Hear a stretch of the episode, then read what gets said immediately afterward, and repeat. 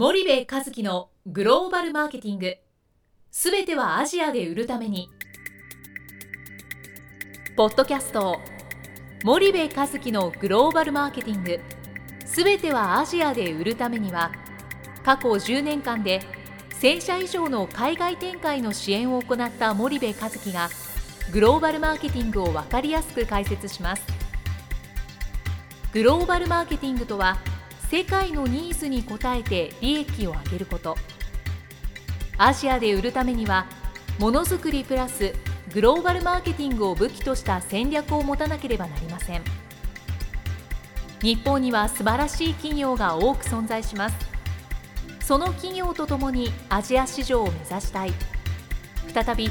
ジャパンアズナンバーワンと呼ばれる時代を作りたい。森部一樹はそんな思いを持ちながらこの番組を皆様にお届けいたします。皆さんこんにちは。スパイダーの坂西です。今回も東に代わり私坂西がナビゲーターを務めさせていただきます。森部さんお願いいたします。えー、皆さんこんにちは。スパイダーの森部です、えー、東ちゃんはまだ帰ってこないですか、えー、おそらく今ヨーロッパに行ってると思いますえー、次回ぐらいには帰ってくるかもしれません。えーと、それでは今日も引き続き、えー、明治大学の大石教授をお招きして、えー、日本企業のグローバル化について学んでいきたいと思います。えー、大石先生どうぞよろしくお願いします。はいよろしくお願いします。先生今日は、えーと、前回記念すべき300回記念迎ええー、301回目になるんですが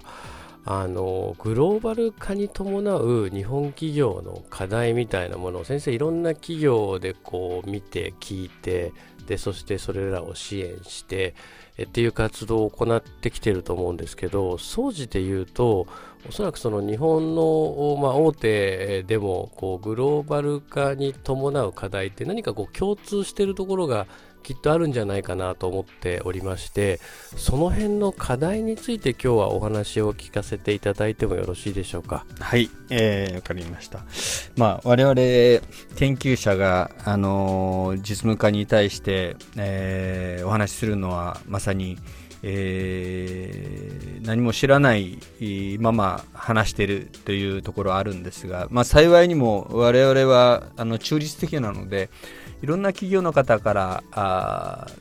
その不満を聞くことができます、はい、まあ、場合によってはもちろんそれを統計的に処理することもあるんですが、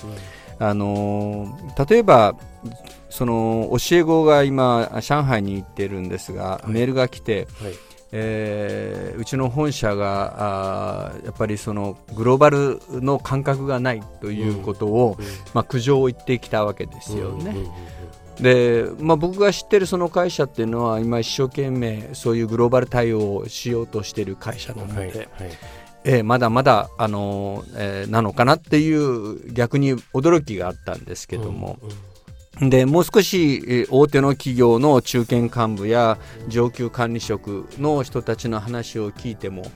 やはり本社があまだグローバル対応ができていないとえー、そこが一つの大きな課題だ,、だ僕らグローバルマーケティングをやってるとやっぱり2つの視点で見るわけですね、一つは原稿の視点、はい、一つは本社の視点、はい、でこれまで、まあ、多くは原稿で例えばタイでどういうふうに成功するか。ベトナムでどのようにしたらあのどのようなマーケティングをやれば成功できるか、はい、こういう話をまあメインでやってきたわけですよね。うんところが、いろいろそうそれをつなぎ合わせてみると最後はやっぱり本社が変わらなければいけない、うん、ね、ここに行き着くわけです、はい。えー、それが今日の多分課題だろう、うん、そうですね、はい、多くの権限は依然として東京本社が握っているというケースがまだまだ多いですもんね。だから最近はもちろん海外経験が豊富な人が本社のその海外事業を担当するということも出てきています。うん、あのまあたまたまこのフマキラインドネシアの社長だった山下周作氏が、うん、えー、本社に戻ってきて海外事業を統括されています。はい。はい、でまあ彼の肝入りのその、えー、お弟子さんが今度インドネシアの社長にもなられましたし、うん、えー、そういう形、まあ、今度も今年もそこに訪問するんですけど、でそうするとそのインドネシアの社長十何年やってきた山下氏はそれはそれで理解ができてるわけですよね、だからそういうパターンが今いくつかはできてきたんですけども、はい、えー、多くの場合になかなか海外駐在経験した人がそのうん、そのまま本社でこう生かされるっていうことがないし、うん、ね、今取締役の、えー、ものをバッと並べて、うん、男女比率だとか海外,、海外経験比率とかですね、うん、えー、語学能力とか、そういうものをバッとこうデータを取ってみても、大半は日本人で男性で、まあ、海外駐在は、まあ、短い経験はあるかもしれないけども、えー、欧米のように十何年あの経験をやったとか、そういう方は比較的少ない。少なくとも本社でむしろずっとやってきた人の方が出世にしていくという、こういうパターンが多いですよね。そうですね、えー、ここがちょっと大きな問題だろう問題ですよね、えー、なんか僕エピソードとしてこう思い出すんですけど15年近く前ですかね。中国で一番最初に僕が創業した会社を経営してた時に、うん、えっと、本社香港と深センに、はい、あの設立したんですよね。えー、でその時に現地の日系企業にまあ飛び込みしてあの毎日こう通って仕事をくださいという活動を当時26ぐらいなんですけどやってて26だったからできましたけど今振り返ってこう思うのは、まあ、会社が一向に儲からないんですよ。でなぜ儲からないかって言ったら現地法人のその当時の当時長、まあ、総経理と言われる社長さんですよね。はいあの人たちが、まあ、50万、100万ぐらいの予算しか持ってない、うんうん、で50万の予算しか持ってないところにですねいくら営業してもなかなかそれは儲かんないと。なるほど。で結局本社が予算を握ってるっていうことが分かって途中で、えー、本社移転したんですよ、うんうん、東京に、うんうん、そしたらああのやってることはきっと面白かったんでしょうね、あの急に会社の業績がぐわっと上がったっていうのがあって、えー、あのえこんなに権限以上が進んでないっていうけどここまでかっていうのが、まあ、15万年近く前で今だいぶ進んでますけど当時はそんな状態だったっていうのとあとあの当時現地でこう駐在してた人がものすごい生き生きと果敢に現地市場に取り組んでいるのに3年5年ぐらいして帰任をして会うと別人かっていうぐらいこうどよーんと下を向いてで海外と全く関係ない部署で全く関係ない仕事をしてると。なんてもったいないんだろう。っていうのはすごく思いますよね。だから、まあ、私は人事の専門家ではないので、うん、あのえー、人事の専門家からの話を聞いた、まあ、また聞きもあるし、うん、そういう研究書を読んだところもあるんですが、えー、ただ僕もその年間海外40社ぐらい原稿を回ってるし毎週のように本社の人たちと話すので、ある程度の問題はあの肌感覚で分かってるんですね。でやっぱり一つは NATO ですね。うん。えーノーアクショントークオンリーという、いわば海外の、えー、批判があるわけですね。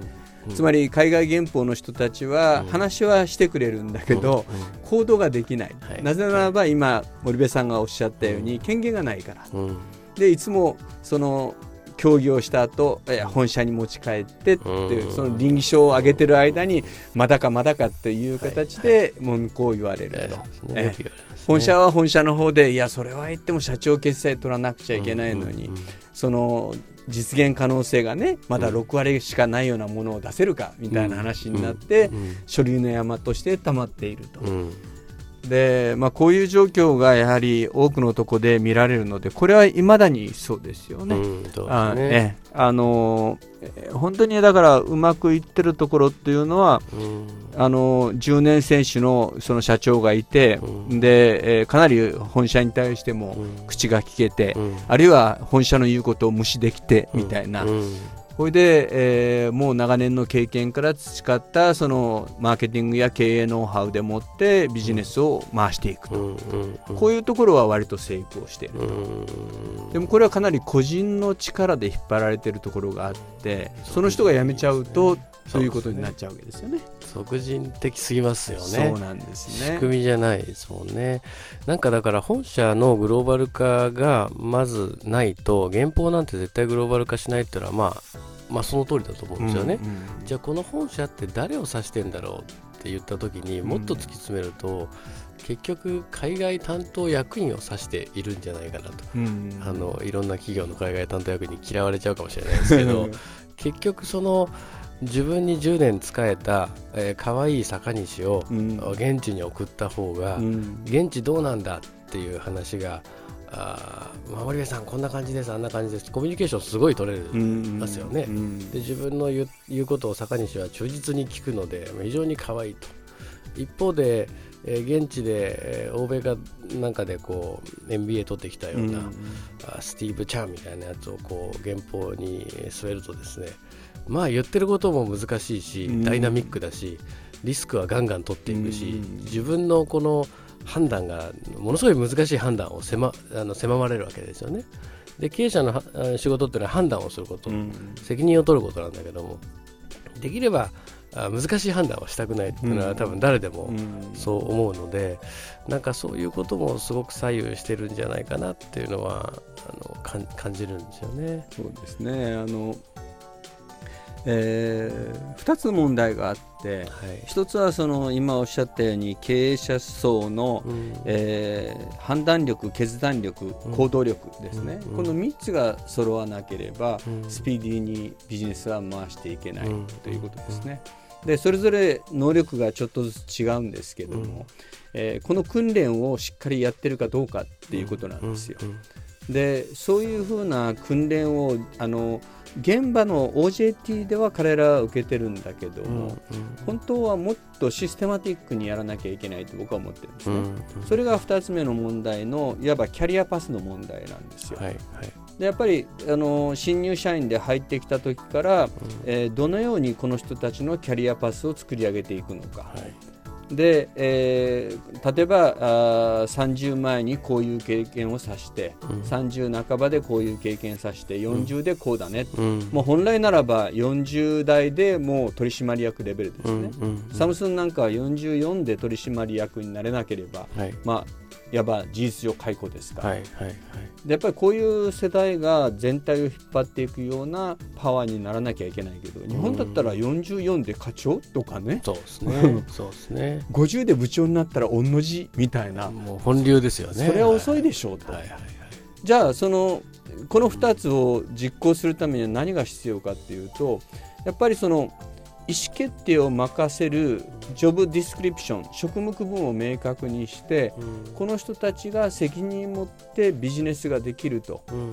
ね、でうまくいったら給料上がるし出世もするし、はい、で失敗したら当然その責任は取らされると、はいはい、すぐクビじゃないんだけどもう一回再教育だとか、はい職務替えで、えー、もう一回鍛え直しなさいっていう形でやるんだけど、こういういわばある職務区分を明確にしてそこでしっかりとしたビジネスの責任を取らせる経営実績を積んでいくと、はいはい、こういう経験をしていけばもう40ぐらいになったら十分トップマネジメントやれるんです、はいはい、P&G がなんで人材育成企業と言われるかというと、うん、ブランドマネージャー制があるから。です、うん、そのブランドマネージャーをやってあの、ね、何百億1000億のブランドを一人でそれをやっていくわけでしょ、はいはい。これはもう経営者と全く同じです、そうですね。そうですね。それが必ずブランドマネージャー経験したやつがトップになっていく、うんうんうん、そういう仕組みをやはり日本企業を作っていかないと、うん、あの本社のグローバル化っていうのはなかなか進まない。そうですよね、うん、なるほど。わかりました。じゃあ今日はちょっとお時間が来ましたので、これぐらいにまた次回引き続き日本企業の課題についてお話をいただきたいと思います、はい、えー、先生どうもありがとうございました、はい、ありがとうございました。本日のポッドキャストはいかがでしたか？番組では森部和樹への質問をお待ちしておりますご質問は podcast アットマーク spydergrp.com ポッドキャストアットマークスパイダー grp.com までお申し込みください。たくさんのご質問をお待ちしております。それではまた次回お目にかかりましょう。